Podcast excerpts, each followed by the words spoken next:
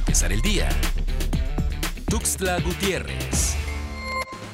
Este jueves 21 de enero, la Secretaría de Salud en Chiapas dio a conocer que en las últimas horas se reportaron 15 casos positivos de COVID-19, por lo que Chiapas alcanza un acumulado de 7.704 contagios. Respecto al indicador de mortalidad, la Secretaría de Salud del Estado informó que con la notificación de dos fallecimientos en las últimas horas, la cifra actual asciende a 616 el presidente de México, Andrés Manuel López Obrador, confirmó que cualquier empresa o gobierno local en el país podrá realizar contratos con farmacéuticas para comprar la vacuna contra el COVID-19. En la conferencia matutina de este viernes en Palacio Nacional, López Obrador recalcó que no habrá retrasos en la autorización para importar la vacuna.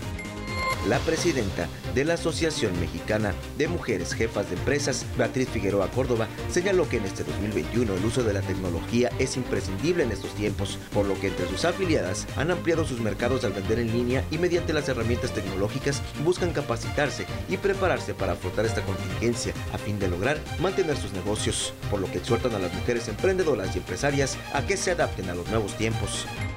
Este jueves, un enfrentamiento entre dos grupos armados colocó a Chiapas en la antesala de un clima político hostil, principalmente en el municipio de Pueblo Nuevo Soristahuacán. Trascendió que dos grupos rivales políticos, el de Enoch Díaz, quien es líder del movimiento revolucionario número 7, además de exalcalde, y el de José Luis Flores, actual presidente municipal del PRD Morena, se enfrentaron en dicho municipio y de manera extraoficial se reportaron tres muertos y al menos seis heridos.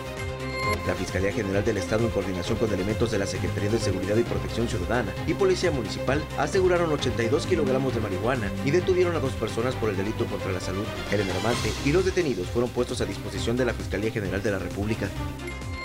Para empezar el día, Tuxtla Gutiérrez.